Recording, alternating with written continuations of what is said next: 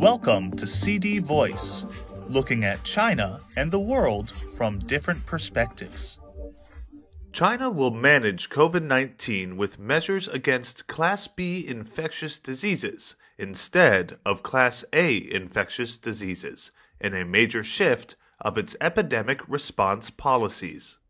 China has renamed the Chinese term for COVID 19 from novel coronavirus pneumonia to novel coronavirus infection, said a statement released by the National Health Commission on Monday.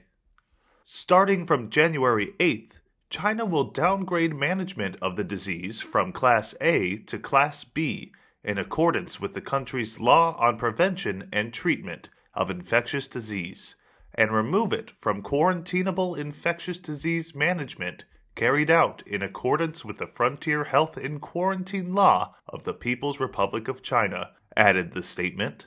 Currently, COVID 19 is classified as a Class B infectious disease, but subject to the preventive and control measures for a Class A infectious disease in China.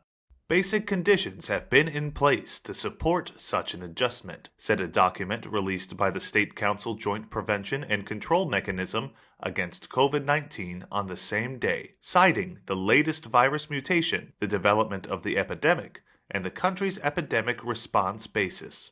Authorities will drop quarantine measures against people infected with novel coronavirus and stop identifying close contacts or designated high risk and low risk areas, said the document.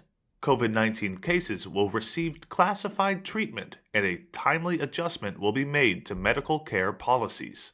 The country will also adjust its testing policies, as well as the frequency and content of epidemic information release. In addition, disease control measures targeting inbound travelers and imported cargo will be lifted, said the document. Following the adjustment, China's COVID 19 prevention and control efforts will focus on protecting health and preventing severe cases.